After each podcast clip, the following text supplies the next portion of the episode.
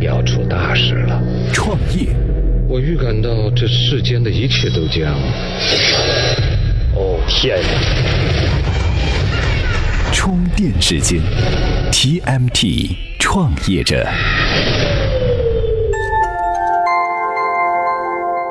专属于创业者的行动智慧和商业参考。各位好，欢迎收听 TMT 创业者频道。今天呢，我们准备说一个历史上有名的创业故事，什么呢？就是啊，哥伦布发现新大陆。按说啊，这事儿中学历史课本里都有记载，实在是不值得再说一遍。无非就是哥伦布怎么排除万难，怎么漂洋过海，最终怎样到达了美洲大陆。那除了这些鸡血情节呢？其实啊，还有很多现代的创业投资理念都可以在这个故事里找到雏形。比方说哈，哥伦布的航海团队以现代的眼光看，就是一个有限合伙制的企业，而且在得到了风险投资机构的资金支持之后，才义无反顾地踏上了冒险的征程。今天这期节目，我们就从创业的角度来聊一聊哥伦布的故事。首先啊，作为一个创业者，哥伦布生在了一个好时候。十五世纪的意大利航运发达，贸易繁荣。同时啊，他的家乡热那亚也是文艺复兴的重镇。总之，各项条件是促成了他个人的基本素质。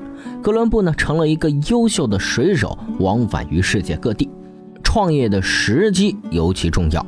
马尔科姆·格拉德威尔在《异类》这本书里也说：“哈，一个人没有生在对的时候，是改变不了世界的。”比尔·盖茨和史蒂夫·乔布斯都出生在一九五五年，这一年刚刚好。早一点的话，个人电脑还没出现；晚一点，恐怕计算机革命的黄金机遇也轮不到他们哥俩。哎，再看看这哥伦布哈，个人素质极为出众。他所处的时代还面临一个挑战：出生之前，中国出产的茶叶、丝绸、瓷器等等要运到欧洲，主要是通过丝绸之路和地中海。十五世纪上半叶，奥斯曼土耳其帝国攻占了君士坦丁堡，控制了地中海东海岸，传统的商业路线呢，因此就被割断了。与此同时，欧洲人一直在开辟海上线路。当时地缘说刚刚开始流行，天文观测越来越支持这种新观点，但是谁也没有真正绕着地球走上一圈。而哥伦布呢，他对地缘学说是深信不疑，那创业的机会都已到来。可以放手去做了，和现在的创业者一样哈，哥伦布去航海也缺乏资金的支持，毕竟他没有郑和那么幸运，没有国家的帮助哈。于是呢，他决定通过组建类似今天的风险投资基金来募集资金支持航海项目。用今天的话来说，这就叫哥伦布新大陆探险基金。现在的风险投资基金啊，采取的是有限合伙制的形式。早在公元前十八世纪，这种经营方式在古巴比伦的《汉谟拉比法典》中就已经有记载。欧洲漫长的海上贸易历史逐步是发展了这种经营方式，当时的人们称之为康曼达契约。当时通行的这项商业契约是什么样子呢？我们来听听今天的充电贴士，来了解一下。充电贴士。康曼达契约规定，一方合伙人将商品、金钱、船舶交于另一方合伙人经营，承担资金风险的合伙人通常获得四分之三的利润，但仅以自己的出资为限。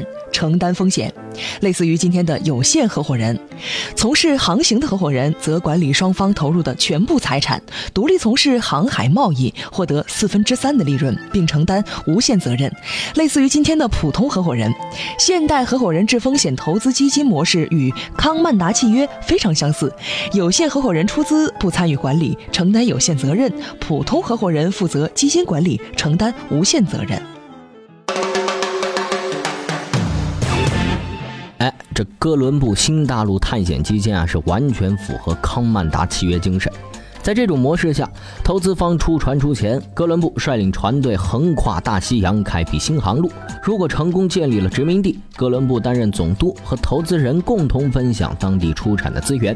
那么，普通合伙人就拿着他的 BP 到处寻找有限合伙人去了。探索新大陆属于前所未有的巨大创业项目啊，合伙人必须是非富即贵。哥伦布的路演对象就是欧洲各国的王室。第一站葡萄牙，当时的葡萄牙十分强大，航海能力呢也是世界第一，专业对口，按说应该非常支持哥伦布才对。但是不巧，哥伦布刚到葡萄牙，一个从非洲传回来的消息就浇灭了他的热情。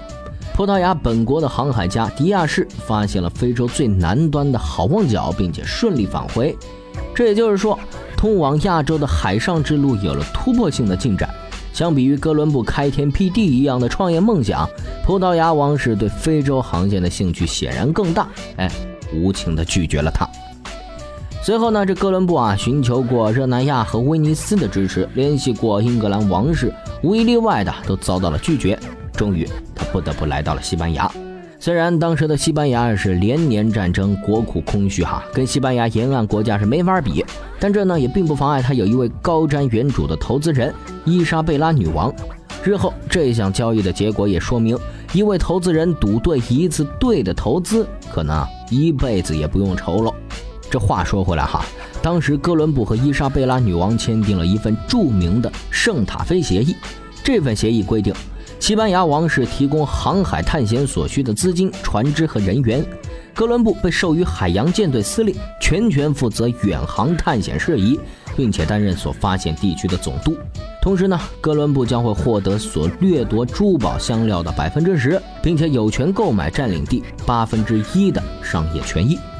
不考虑协议中的殖民主义色彩，哈，以商业眼光看的话，圣塔菲协议意味着哥伦布和西班牙伊莎贝拉女王正式成立了风险投资基金。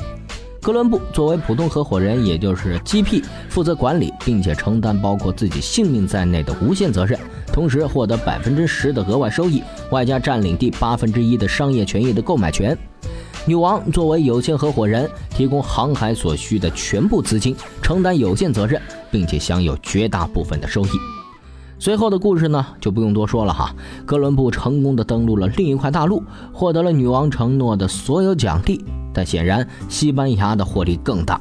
到16世纪末，西班牙从美洲是得到了一万八千六百吨的白银和两百吨黄金，世界上金银总产量的百分之八十三被西班牙占有。有了充足的资金支持，西班牙逐渐成为海上霸主。今日关键词，好，充电时间。今日关键词：海底电缆。除了哥伦布发现新大陆呢，其实，在大西洋上还发生了不少人类历史上的大事儿。比如说，十九世纪，连接美洲和欧洲的海底电缆终于在大西洋铺设成功。对于当时的人来说啊，这件事情的意义绝不亚于二十世纪人类登上月球。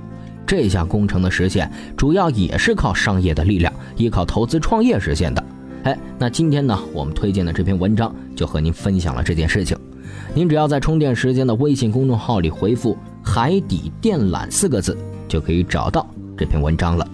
本期节目观点来自北京大学黄松教授，再次感谢黄松教授授权充电时间使用他的文章。和观点，本期节目内容由勒布朗企划编辑，Loud News 老彭监制。感谢您的收听，我们下期再见。在交战之前，意念已经开战，因此一招一式，充电时间练就主流经营者的一招一式。